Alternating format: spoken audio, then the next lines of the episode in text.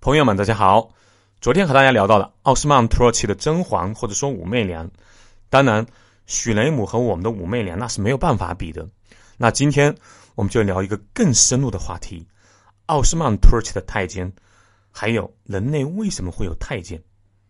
在聊这个话题之前，我先说一下，第二次到土耳其，我还说掉了一个比较重要的经历，这个和我们要聊的话题息息相关，而且一定要说。就是第二次去土耳其的时候，我还去参观了奥斯曼帝国的皇宫托普卡帕宫，而那个技术部的同事小哥，那个花了一百五六十块人民币就想去澡堂看花姑娘的同事，他没有去，他去了伊斯坦布尔的大巴扎，后来被骗了啊！我就跟他说了，要做一个有文化、有品位的人，他不听，说皇宫有啥好看的，还要花钱，离我们的酒店又远，费时费钱。还不如去看大巴扎，那应该是就是全球最大的室内集市，应该有不少的啊来自全球各地的美女，有新奇的事物，说不定呢还可以淘到一些性价比很高的礼物。那没办法啊，那天我们就分头行动了。我坐了一个小时的车才到托普卡帕宫，但这个宫殿很美，在这个宫殿可以把壮阔的马尔马拉海和金角湾尽收眼底。那应该是伊斯坦布尔看海景的最好的位置。这么多年来，我有一个判断：只要是皇宫，当然是要是那种大一点的帝国的皇宫或者王宫，都值得看。不仅是历史，宫殿和宫殿周边的风景一定是非常美的。要知道啊，是这个帝国最有权势的人，他挑选出来自己居住的地方。门票呢，好像是六十里拉，啊，合人民币。那个时候差不多是一百块，我也不记得有没有讲解器了，反正我是没有要的，因为和我一起进去的刚好有个美国团，那听听英文讲历史也非常好。托普卡帕宫从外表来看，它和咱们的故宫不在一个档次上面，故宫的那个恢宏气派，但当您进去之后会发现，人家的内部装潢极尽奢华、精细，也是一派大帝国的气象。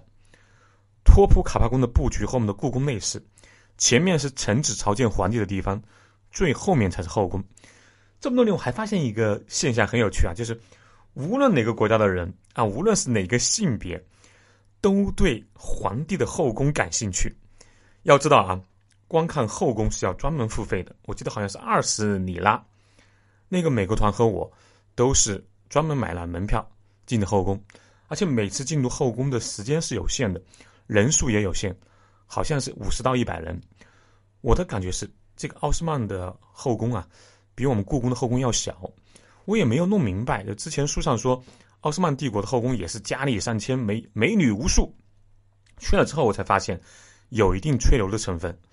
这么大的地方是容纳不下三千个妃子和几千甚至上万的太监和宫女的。那块地方啊，最多可能也就能容下三千人左右。这还包括苏丹。啊，也就是皇帝、太后所有的妃子，加上太监和所有服侍的人，所以尽信书不如无书，最好要走到那里自己亲眼看看才知道是怎么回事儿。那据美国导游介绍，每当新苏丹继位，就会为他就选后宫佳丽，有的时候最多一次会选五百人左右。然后这些呢是和我们中国人理解的那什么答应啊、偿债呀、什么妃子啊是不一样的。这五百人就选出来就是女仆或者说宫女，是供苏丹宁性的吧？哦，这这这倒也有道理啊，就是他们选出来这个，他不是就他不不是妃子，所以不需要有人来服侍他。哦，这个人数倒应该也是对的。而且这些人呢，大多来自高加索地区，比如亚美尼亚、格鲁吉亚等等。按伊斯兰教义规定，穆斯林是不能奴役穆斯林的，所以他们那些。这些后宫的这些所谓的奴仆、奴仆，都是非穆斯林。那正式的妃子只能选四位。伊斯兰教规规定，一个男人最多是四个妻子。所以呢，这四个妻子他们的排名没有先后，也就是没有所谓的正宫皇后，和男人一样采取竞争制度，谁先生出儿子，谁就成为后宫之主。后宫也会需要那些。干重体力活的人，所以呢，和全球所有的大帝国一样，既需要一定力气啊，又不会危害到皇家血统的太监。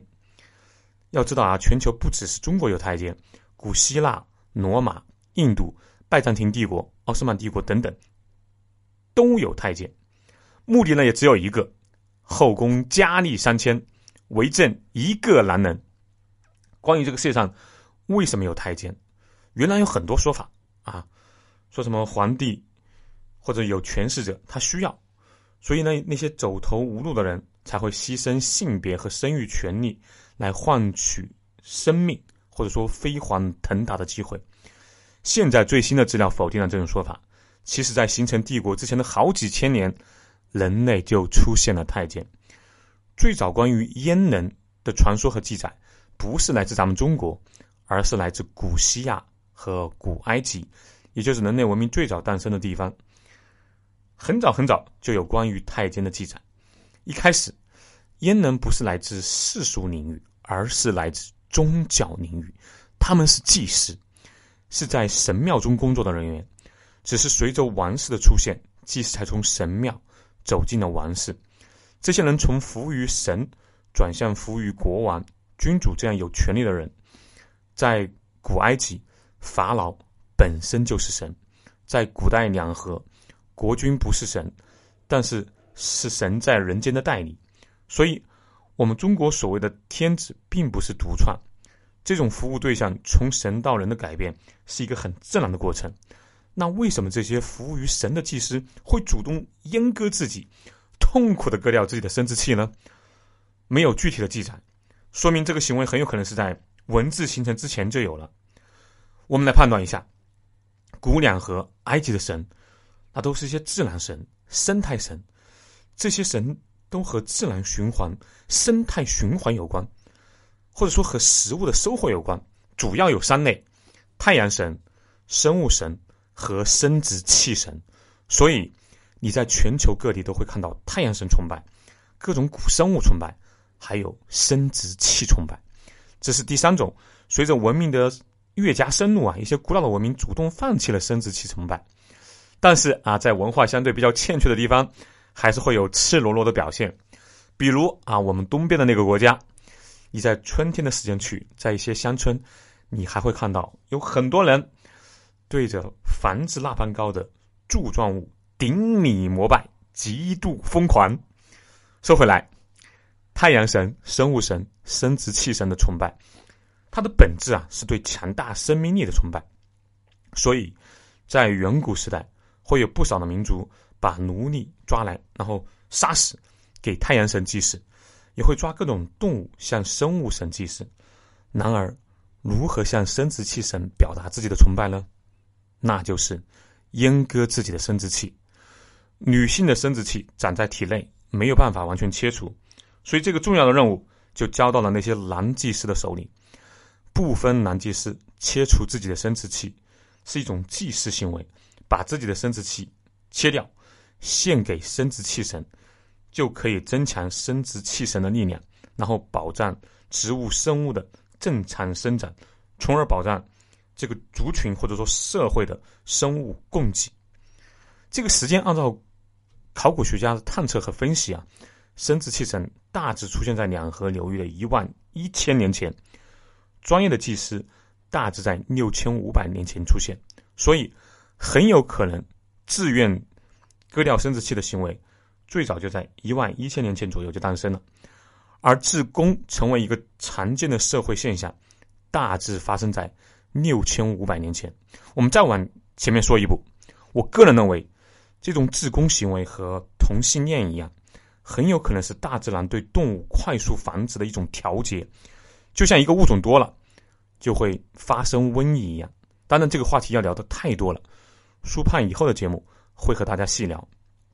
接下来，我们要说说奥斯曼土耳其的太监，因为后宫中也需要有干体力活的人嘛，所以在托普卡帕宫，据说有接近五百个太监。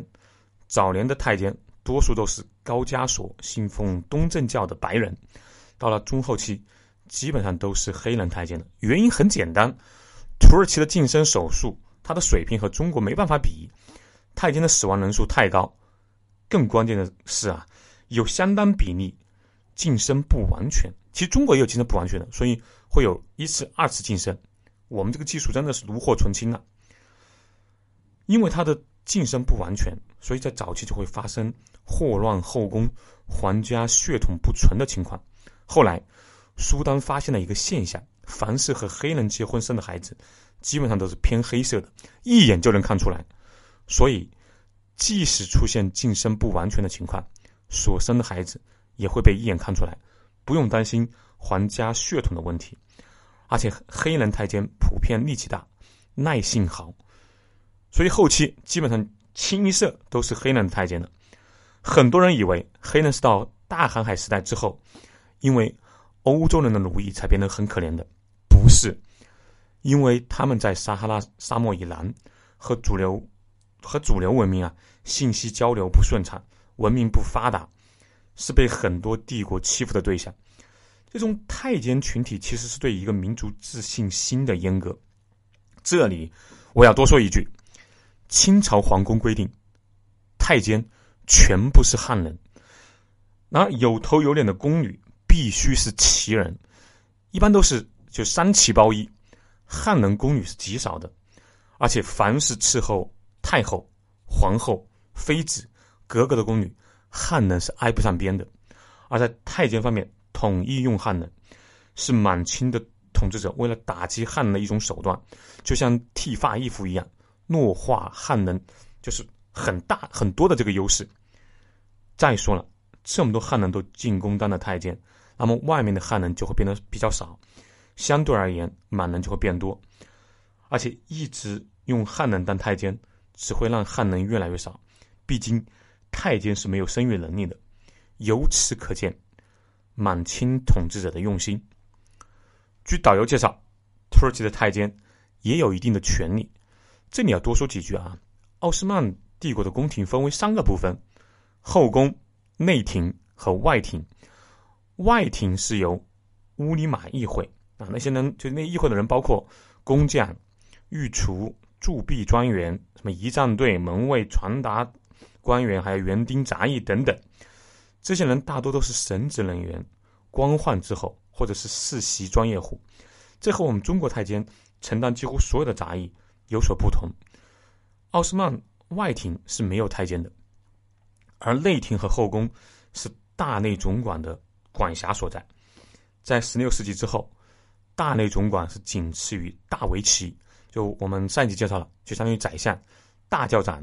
就相当于是个帝国的一个精神领袖吧，是帝国的第三号重臣。在整个十六世纪，大内总管都由出身高加索地区的白人太监担任。之后呢，是由来自苏丹和中非的黑奴担任。不过那个时候，大内总管的地位呢已经有所下降了。大内总管的权力和我们中国很像啊，它是来自于就是苏丹的传声筒这样的一个权力。也因为内廷和外廷是分开的，也决定了。奥斯曼帝国的太监，或者我们叫的大内总管，他的权力不会太大，和他制衡的人有很多，所以奥斯曼帝国一直没有出现过像我们国家那种汉朝、明朝那种太监专横跋扈那种太监。我在托普卡帕宫学到了不少东西，当然呢也花了些银子，但总共也就可能两百块人民币、两百五十块人民币左右吧。我那个时候啊，自称说要节省的，然后呢说免费要到。大巴扎去看美女和星期四五的同事，回来告诉我说，他花了五百五十里拉，人民币大概是九千多块钱吧，因为他买了三瓶土耳其沐浴露。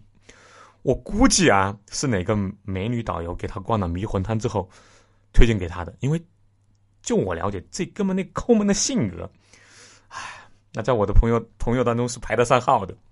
关键是后来我们到超市看到他买的这种。才三百多里拉，我只给他看了一眼啊，他其实已经看出来，是一模一样的品牌，一模一样的包装，而且是一样的大小，但这哥们就是不承认。后来在飞机上，他不是因为土耳其女生要求合照，还亲了个嘴嘛，然后很兴奋，然后到后面啊，他还跟我说，说能不能考虑一下他的感受？就算看出来他被骗了，能不能不要指出来？就算指出来了，能不能不要坚持说是一样的？这样他的心脏会受不了的。我只能哈哈了。好，今天内容就到这里。对旅游、文化、投资感兴趣的朋友，欢迎加苏胖的微信号幺八六。二幺八九二六零五下期见。